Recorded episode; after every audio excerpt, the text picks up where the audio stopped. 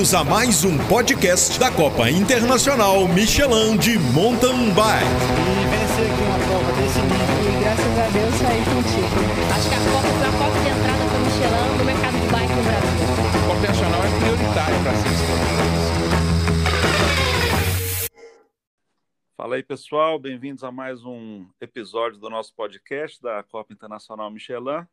O nosso convidado de hoje é o Tiago Menezes, que na verdade ninguém conhece direito com esse nome, é mais conhecido como Pelota, é, mountain bike, está aí na, na, na, bicicleta elétrica, enfim. Então nós convidamos ele aqui para bater um papo. Bem-vindo, Pelota. Obrigado por aceitar o convite nosso, viu? Valeu, Rogério. Eu que agradeço aí.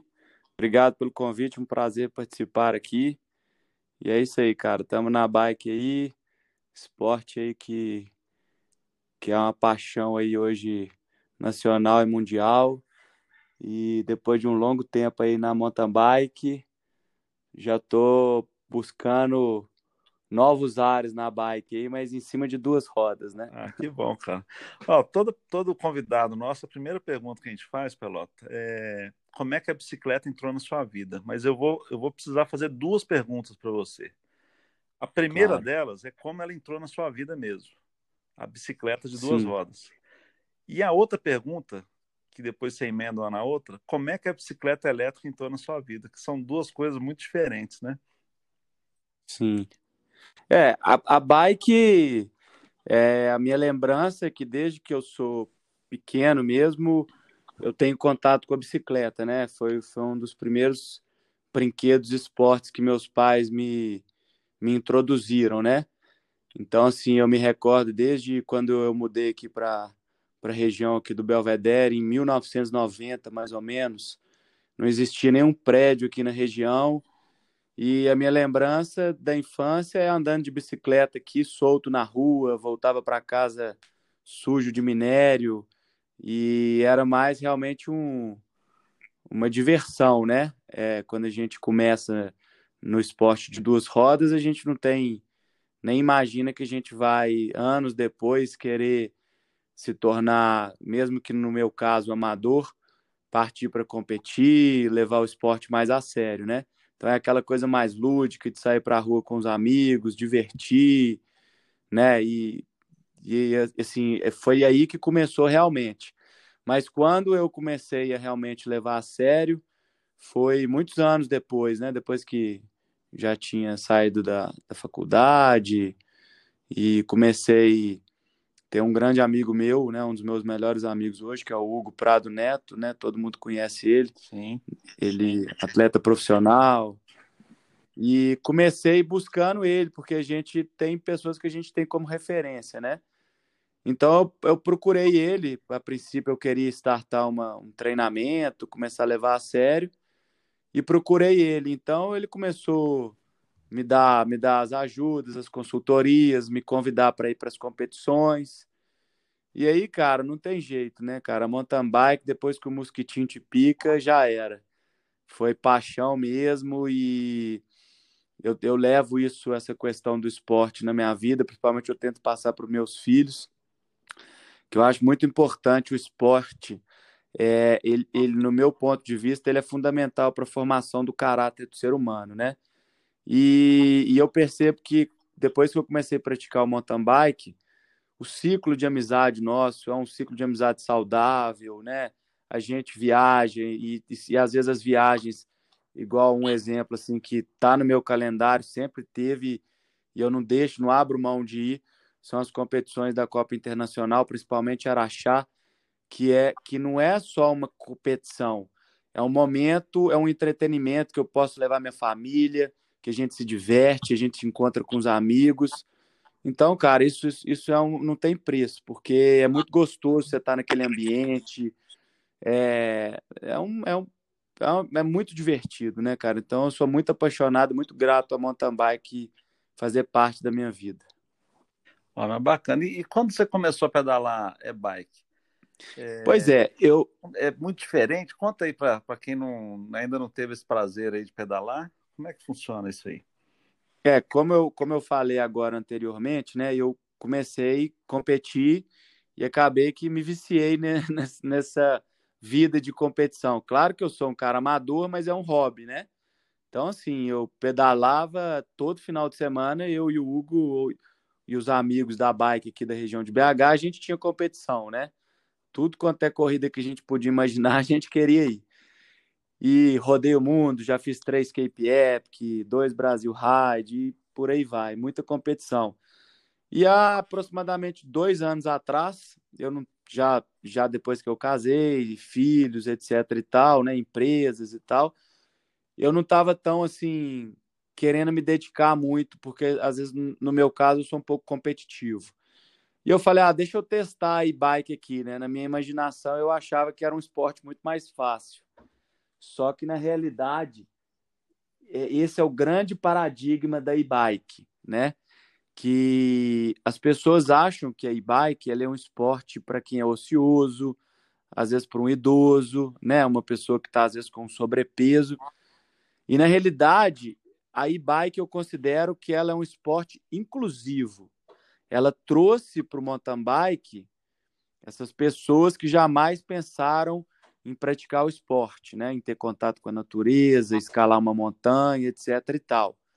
Mas para quem quer competir né, em, em, um nível alto, pelo contrário, às vezes a e-bike ela é mais difícil do que uma bike normal, porque a UCI ela tem regras, né? Ela impõe algumas regras para competições. Você sabe isso mais do que eu, porque desde o ano passado a gente está vivendo junto isso aí, né, Rogério?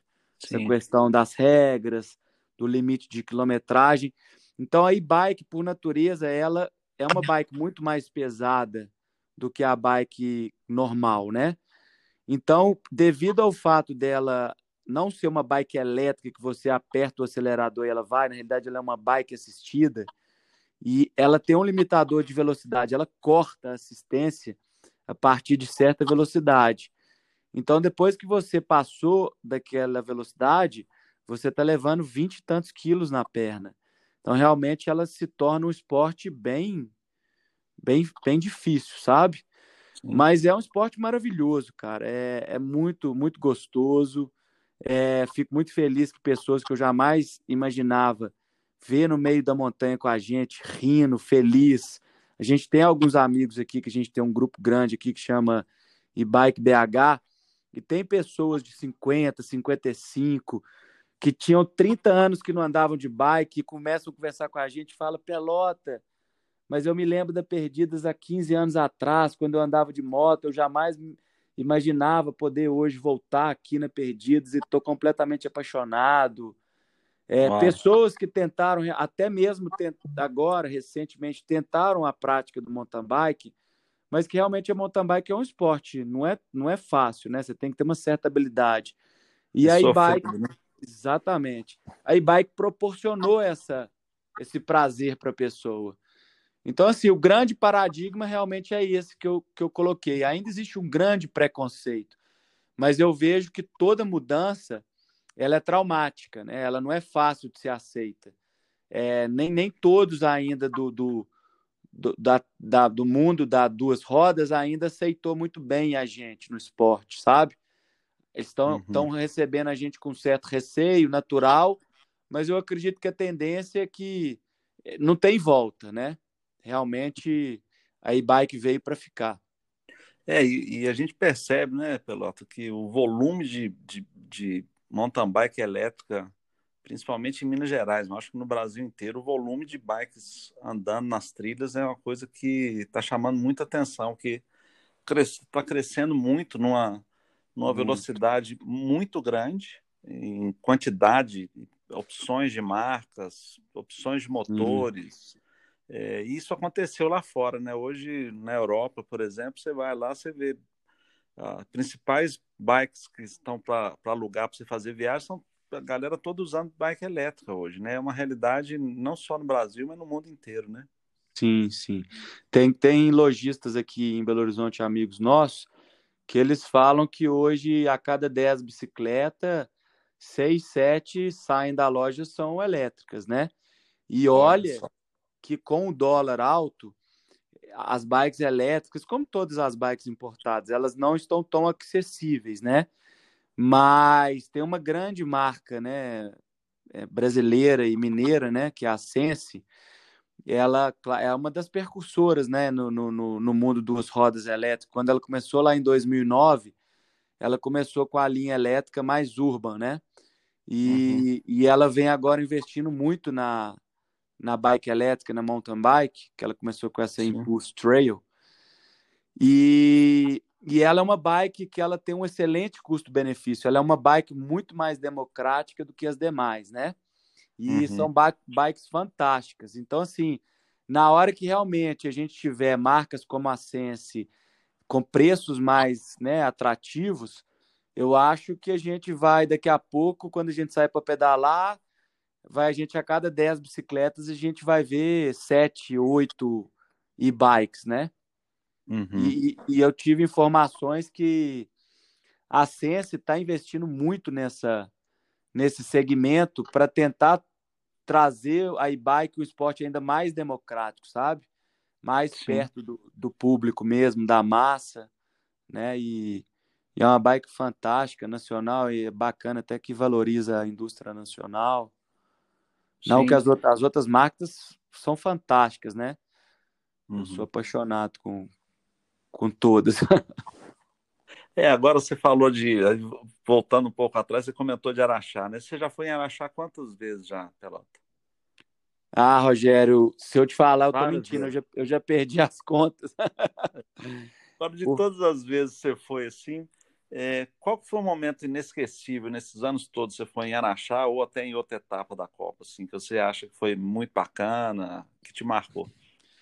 Cara, eu, assim, eu, eu, eu tenho várias lembranças, assim, porque a Copa Internacional, ela é um marco, né, para todos, assim, do, do ciclismo, não só nacional, como também aqui sul-americano, né, é uma prova super reconhecida, é, vocês tratam os atletas é, da forma que a gente, né, é, é, gostaria que todos os, os, organizadores de prova tratassem com muito respeito, super bem organizado, é uma, um evento fantástico, né, que a gente consegue trazer para próximo da gente a família, o espectador.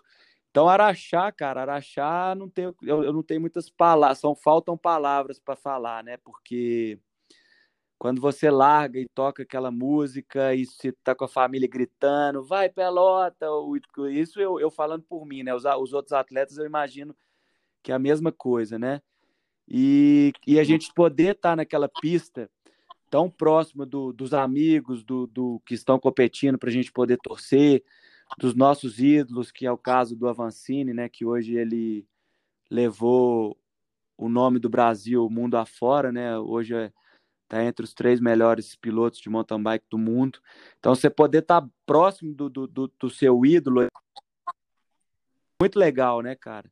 Sem falar o clima do local, né? O lugar é maravilhoso e, e, e dentre outras todas que eu já competi, né? São João, Ouro Preto, é, me lembro também ali em São Lourenço também, no, a gente já teve algumas etapas lá. Uhum. Ano passado, infelizmente, eu não tive a oportunidade de ir em Petrópolis, mas está no meu calendário. Dizem que é fantástico também. Você vai adorar. Então, assim, eu, é, eu sou apaixonado pela Copa Internacional, não porque a gente está conversando aqui, mas realmente é, Araxá não, não deixo de, de ir todo ano.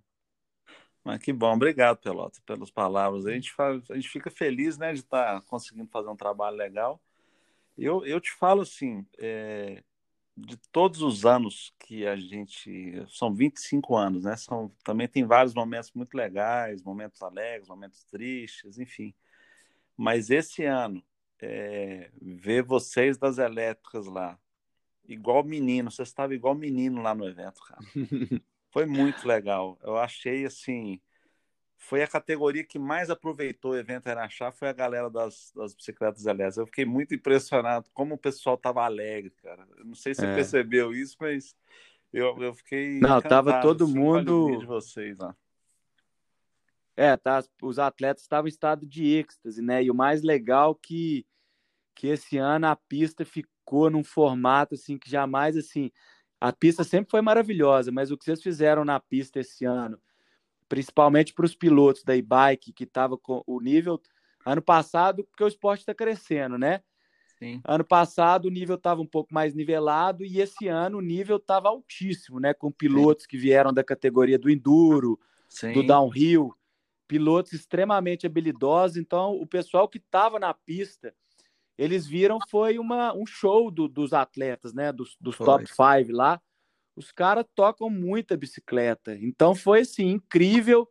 A galera que competiu pirou com a pista e a gente teve um feedback também que o público que estava assistindo dele, delirou com a tocada dos caras. Então eu acho que é, Petrópolis vai. Nós vai estamos ansiosos para chegar. É, então, Taubaté, você sabe que, é, enfim, né, o Valmor, que é lá do sul, é, atleta de elite, compete ainda. Ele, ele tem feito um trabalho muito bacana e ele deu um tapa muito legal lá em vários pontos da pista em Araxá. Ficou top mesmo o que ele fez lá. Ficou muito bacana. E ele já foi em Taubaté, aí é uma informação que eu nem passei para ninguém, estamos falando aqui agora. Ele já teve em Taubaté lá oito dias, já uhum. mexeu em mais de 50% da pista e oh. vai ter que voltar para fazer a outra parte para a gente ter uma pista muito legal em Taubaté. É evidente que é um primeiro ano, não é sim, é igual sim. Araxá, a prova de Araxá é uma pista de 17 anos, né, sendo construída, né? Sim, é uma pista então, clássica. É uma pista que passa sempre no mesmo lugar ali, porque todo mundo gosta. Quando não gosta de um lugar, a gente tira e, põe, e tenta achar um outro. Então, nós já fizemos esse trabalho durante 17 anos.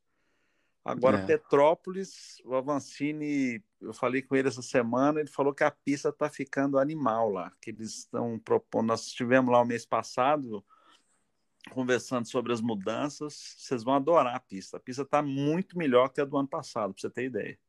É, e, e, e, as escolhas das cidades também que a Copa Internacional escolhe, ela atrai muito a gente também, né? Porque são cidades agradáveis, como Araxá, Petrópolis, assim, eu coloco, eu, igual eu falei, é, Araxá é exclusivo para eu poder ir com a minha família, porque é um ambiente que, assim, a minha menina, minha menina de cinco anos delira, minha esposa, meus pais vão todo ano. E aí, Araxá, já reservou nosso hotel?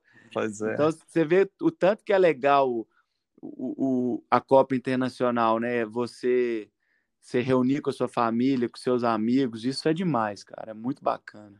E já vou te dar uma dica para Taubaté, viu? Show. Monteiro Lobato nasceu em Taubaté. Ó. Oh. O, sítio do Pica-Pau Amarelo original é lá. aí, Aonde? ó, minha menina, minha menina pequena não teve oportunidade, mas aí já podemos introduzir lá. Já vai introduzindo aí, para ela já chegar lá e entender o assunto. E dentro Bacana. do Parque Municipal, onde é que vai acontecer o evento, tem o Museu de Monteiro Lobato, que tem, a, tem a, uma, o cenário igualzinho o sítio. Olha que um, bacana. Muito legal, cara. Muito, muito top lá. Então, a largada sim. vai ser daquele outro lado da, da Dutra, onde que tem esse. Onde que tinha a largada do Big Bike? Será que era naquele. Eu não sei onde é que era o Big Bike. Esse parque municipal ele é bem próximo da Dutra.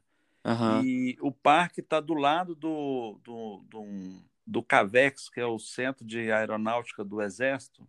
Uhum. Nós estivemos visitando lá um monstro. Dois, cara, um lugar maravilhoso é, de cinema o negócio. Bacana. É o, são aqueles helicópteros que cabem 30 pessoas. Olha que bacana. Tem um monte e, e fica voando o tempo inteiro, que é, uma, é um local de instrução do Exército, de, de, de treinamento, sabe? Eu fiquei Bacana. encantado, maravilhado com o lugar e vai, deve passar próximo de lá, sabe? Então é um lugar muito bonito lá. Então ah, acho que, que vai, ter, vai, ser legal. Tem uns, uns locais bonitos. A, a, o Mazarop, é um, tem um hotel que chama Mazarop também, que tem um museu do Mazarop, né, do cinema, né? Não sei se você ouviu falar disso. Já, sim. Mas é muito importante o local também. Então tem várias coisas legais lá em Taubaté que vocês vão, espero que vocês gostem bastante. Ah, que bacana. Só recapitulando, então a gente falta Taubaté, Petrópolis e Congonhas, né? Isso, nessa ordem. Então, se ah, Deus bacana. quiser, vai acontecer Taubaté de 28 a 30 de agosto. Ok. Aí depois vem Petrópolis de 6 a 8 de novembro. uhum. e depois Congonhas de 4 a 6 de dezembro. É, Congonhas, Show. nós temos um problema que eles estão talvez mudando a data da eleição de outubro para dezembro. Ah, tá. Se isso acontecer e coincidir com a etapa da Copa, talvez ele tenha que mudar para um final de semana depois, alguma coisa assim. Ou anterior, Mas, né? É, anterior é mais difícil porque o intervalo com o Petrópolis fica muito pequeno, cara. Muito curto, é. É, então para nós é, é, é, até difícil fazer um evento atrás do outro assim. Mas então a, o calendário está desse jeito. Agora a expectativa é Taubaté. Esperar que o coronavírus aí. Ah, vai. Se Deus, Deus quiser, vai. O calendário vai voltar o mais rápido possível aí, que tá todo mundo ansioso aí. pois é. Eu ouvi dizer hoje, estava até comentando é, outro dia, é sobre uma, um estudo que saiu dos Estados Unidos, falando que andar de bicicleta e, e ficar em área aberta, o risco de coronavírus é baixíssimo. É. Cara, então, acho que nós temos grande chance aí, porque o evento ele é em área aberta, né? Então acho é. que não vai ter problema. Você tocou num assunto assim muito interessante, nada a ver com, com as perguntas, mas olha que bacana que é o, o mundo duas rodas, né? Conversando aí com gente de tudo quanto é área de, de lojistas e tal, o, o as, as lojas de mountain bike durante o Covid, elas tiveram de quatro a cinco vezes o faturamento maior de pessoas buscando comprar mountain bike para voltarem a praticar o esporte ao ar livre Sim. e pessoas que tal, estavam há anos sem praticar e que, e que pararam assim, gente, por que, que eu não não estou andando disso aqui há mais tempo? Então, olha que legal o tanto de gente que a gente vai ver nova é, praticando, que seja o ciclismo de estrada, que seja o mountain bike ou enduro, assim, claro que o, que o Covid foi muito triste, mas eu acho que ele vai, ele vai dar uma mudança de mindset nas pessoas muito grande em todos os sentidos, né? Nos valores. No, no, no lifestyle, Sim. né? E na, na opção de, de prática de esporte, de estar em contato com a natureza, próximo da família. Então, eu acho que a gente tem que tirar muito proveito desse ponto, né? Muito triste Sim. que muitas vidas foram perdidas, Sim. mas a gente tem que aproveitar e, e voltar um ser humano melhor, né? Se Deus quiser. Não, se Deus quiser. Inclusive, nós vamos soltar um vídeo também essa semana que fala disso, sabe? Uhum. Justamente é uma análise que, que até eu estou fazendo muito em cima disso. Fiz um texto rapidinho falando da gente voltar a ser. a gente ser ser humanos melhores, para ter um mundo melhor, né? Para ter, enfim.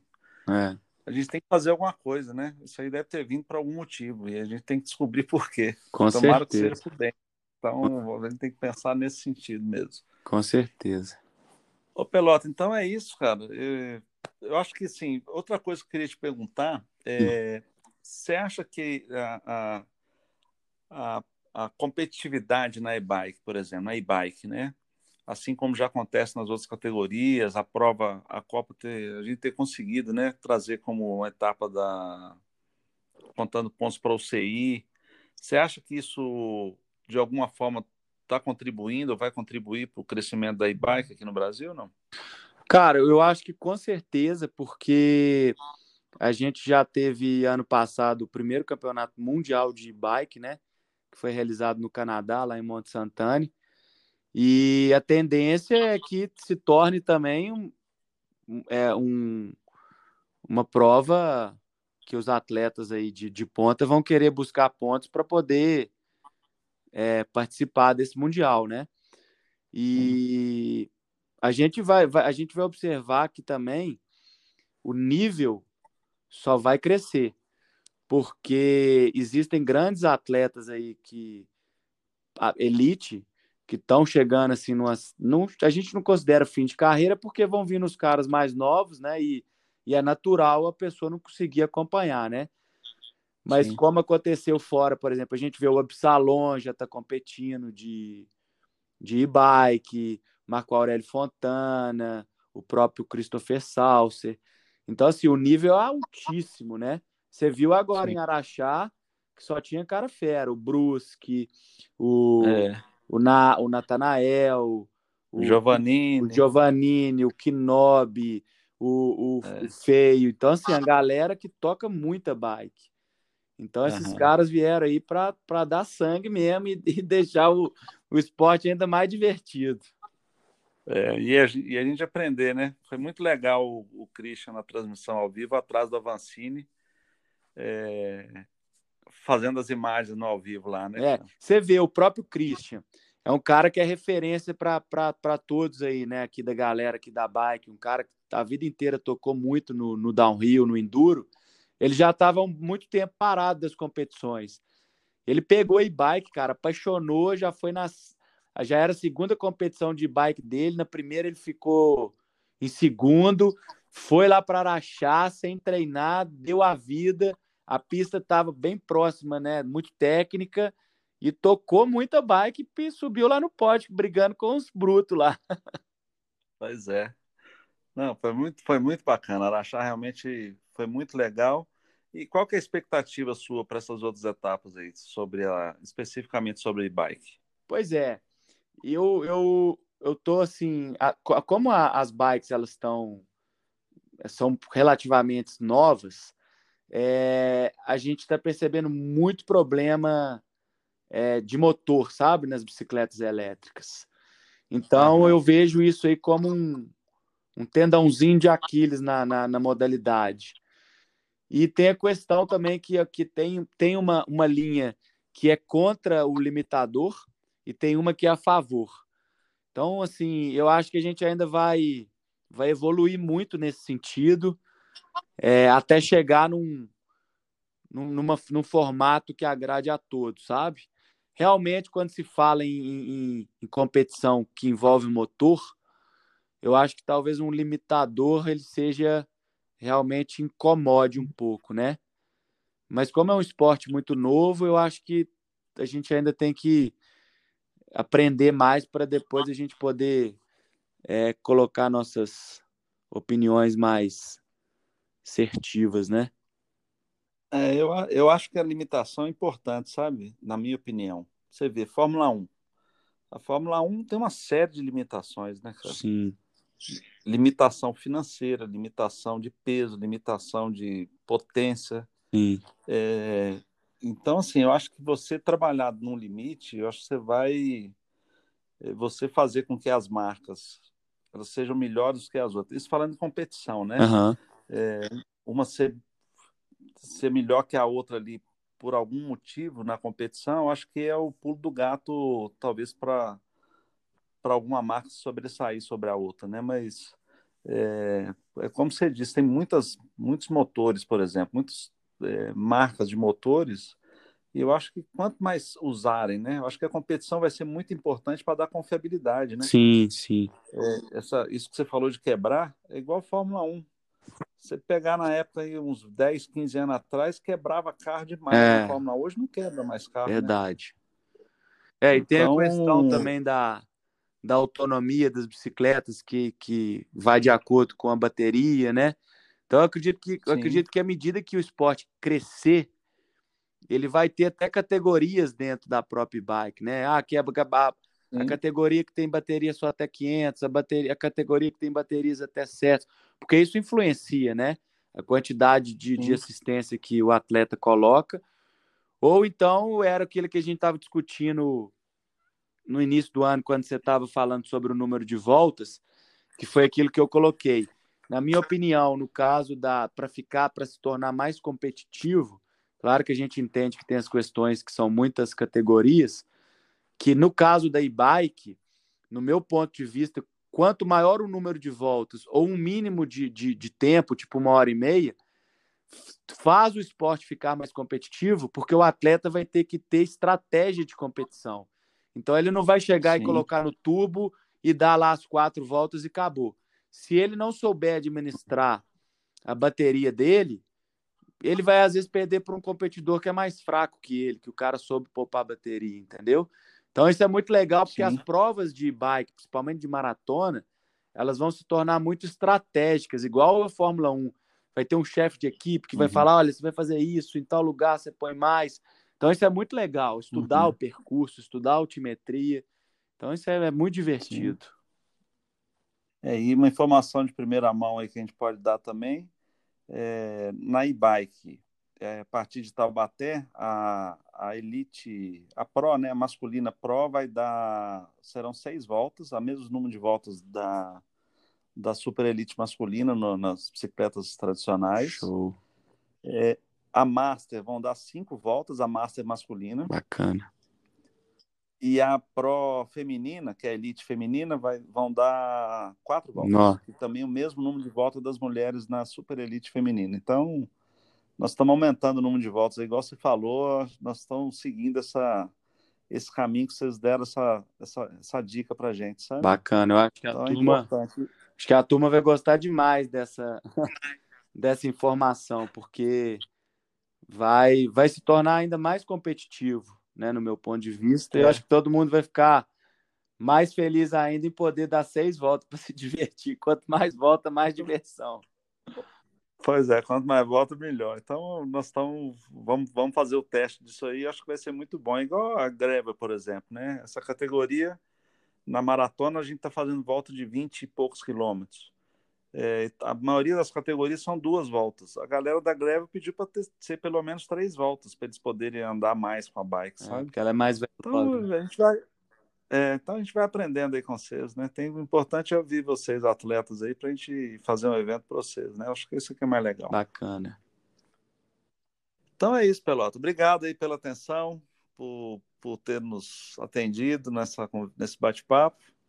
E, e se você quiser fazer alguma consideração final aí, Claro. é um, prazer, viu? Não, eu que Obrigado pela oportunidade. Imagina, eu que agradeço aí pelo, pelo convite, né? Agradeço também em nome de todos aí do, do mundo da bike pelo, pelo trabalho que, que você vem fazendo ao longo desses mais de 20 anos aí pelo esporte, você, é, sua equipe toda aí que está por trás de você, que sem, sem os, os parceiros também não sai do papel, né? Então, assim, a gente percebe que tudo que é feito com amor e carinho a, a entrega e o resultado eles são são totalmente diferenciados e a gente percebe que vocês fazem isso com muito amor e que vocês continuem fazendo isso aí que que a galera ama o que vocês fazem e isso faz muito bem para todos nós parabéns e, Não, e a gente se obrigado. vê aí nas competições aí Obrigado, então, Pelota. Ó, tudo de bom para você e até Taubaté, se se Deus, Deus, quiser cara fica com Deus aí um bom final de domingo aí Você curtiu mais um podcast da CIMTB. Obrigado pela companhia. Em breve teremos novidades.